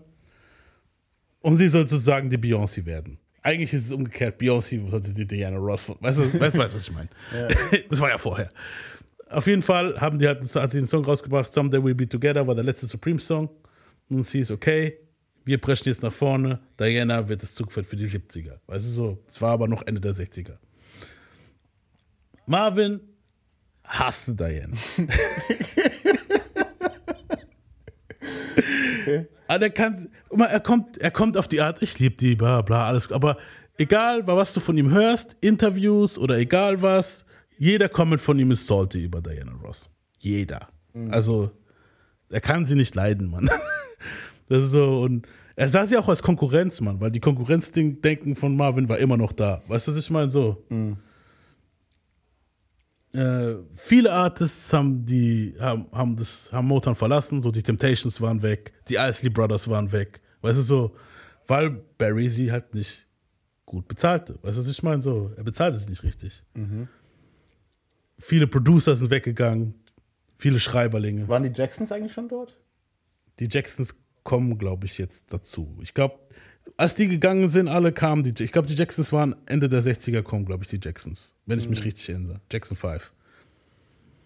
Ja, mit Ma- Michael kommt, nächste Folge kommt Michael ein bisschen besser vor. So. Oder über ja, nächste, glaube ich, ja. Äh, ja, wie gesagt, viele sind halt weggegangen, weil Barry sie nicht bezahlt hat. Marvin blieb dem Label treu. War aber nicht einfach zu handeln. So. Also so, ich glaube, mit Norman Whitfield hat er dann die nächsten Alben aufgenommen.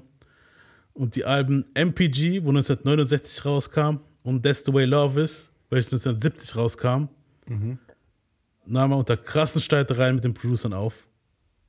Also, die haben sich da auch wieder geprügelt teilweise. Aber das Ding kann sich halt sehen lassen, was da rauskam halt. Ich muss sagen, diese zwei Alben, dieses MPG und That's the Way Love Is, sind so ähm, Geheimtipps, würde ich mal sagen, von Marvin.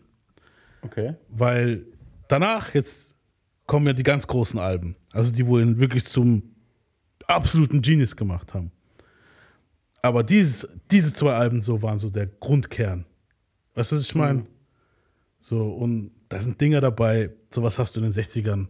Das war für die 60er schon viel zu weit, Alter. Das ist, Krass. ja. Und zum Beispiel, einfach nur mal als Beispiel, ich, ich will jetzt nicht so viel von dem Song abspielen, weil wir viel zu viel 60s Martin jetzt gespielt haben. Weißt du so, Marvin? Aber da war zum Beispiel das hier dabei, Mann. Und das ist. Once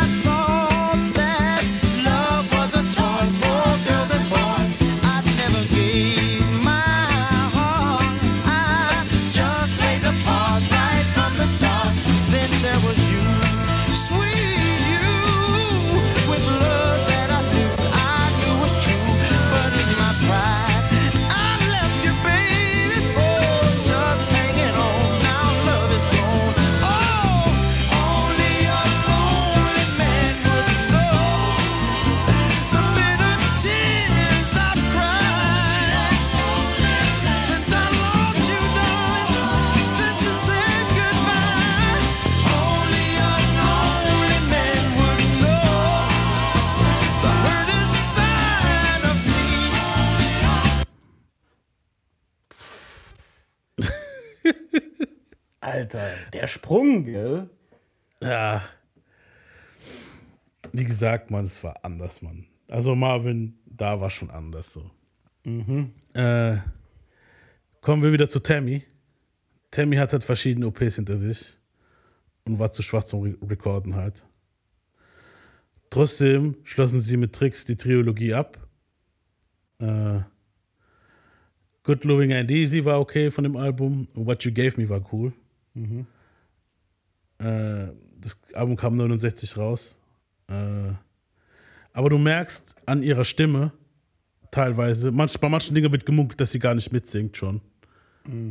Aber du merkst an ihrer Stimme, dass sie auch gequält singt schon. Also du merkst wirklich so, dir geht's nicht mehr so gut. Weißt du, was ich meine?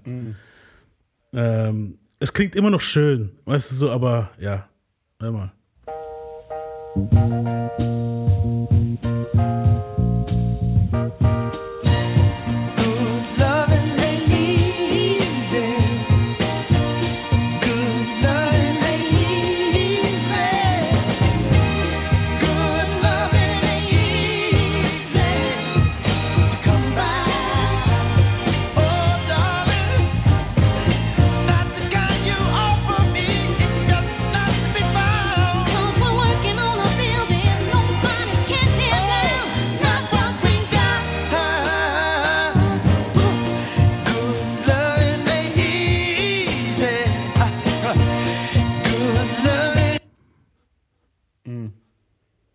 Merkt man, oder? Finde ich. Klingt immer noch schön, aber man merkt irgendwie, ja, äh, Hear What You Gave Me auch.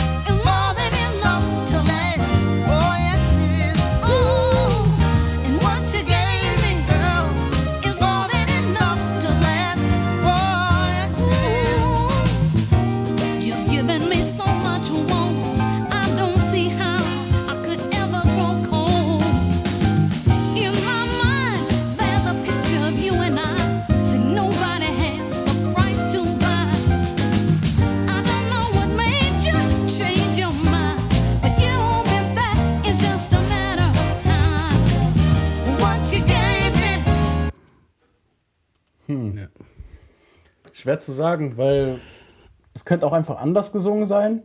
Mhm. Das davor war ja eher so ruhig und sexy gesungen, weißt du, was ich meine? ja. Ja. Kann man reininterpretieren, aber ich weiß nicht. Also ich finde, ich höre es irgendwie raus. Von den ersten zwei Alben. Also das erste Album ist noch richtig so voll, weißt du, der Spirit ist noch voll easy und locker. Beim zweiten ist schon ein bisschen bedrückter so, okay, aber Ja, immer okay, noch, du, hast, weißt du hast ja die ganzen Alben gehört, wahrscheinlich. Hörst Ja, raus, deshalb. Weißt du, so. Halt und hier ist es gehört. wirklich schon so, okay. Aber ja, ja. krass. Ähm, sie beendete ihre Karriere 69. Marvin holte sie 1969 bei einem Auftritt nochmal auf die Bühne und sie, sie performten noch einmal You All I Need. Tammy ging es immer schlechter. Sie hatte mehrere Operationen hinter sich, war im Rollstuhl, verlor ihre Haare, war auf einem Auge blind. Und so die nächste OP sollte halt entscheiden, ob's, ob sie halt wirklich jetzt noch da rauskommt oder ob das vorbei ist halt. Und sie fiel ins Koma. Tammy Terrell starb 1970 nach insgesamt acht Operationen und langem Kampf mit dem Tumor. Und Marvin war am Boden zerstört. Er war so ziemlich das einzige Motown-Mitglied, das zur Beerdigung durfte und die Rede hielt. Also er hat eine Rede für sie gehalten. Ähm, er sprach mit Tammy, als wäre sie halt immer noch hier. Im Hintergrund von der Rede Leave You All I Need. Marvin befasste sich stark mit dem Tod für den Rest seines Lebens. Er behauptet halt, dass ein Teil von Tammy, also ein Teil von ihm ist halt mit Tammy gestorben. So, er war danach nicht mehr derselbe. Noch dazu meldete sich sein Bruder Frankie zu Vietnam, für Vietnam, weil der Vietnamkrieg war halt groß im Gange. Ne? Und mit seiner Ehe kurz vor dem Abgrund, einer immer stärker werdenden Drogensucht und starken Suizidgedanken startete das Jahrzehnt der 70er. Und sein Cover von Yesterday, mit dem wir uns auch verabschieden werden jetzt hier, zeigt, wie verzweifelt Marvin Gaye in dem Moment gewesen sein muss. Wir hören uns nächste Woche wieder. Peace out. Peace.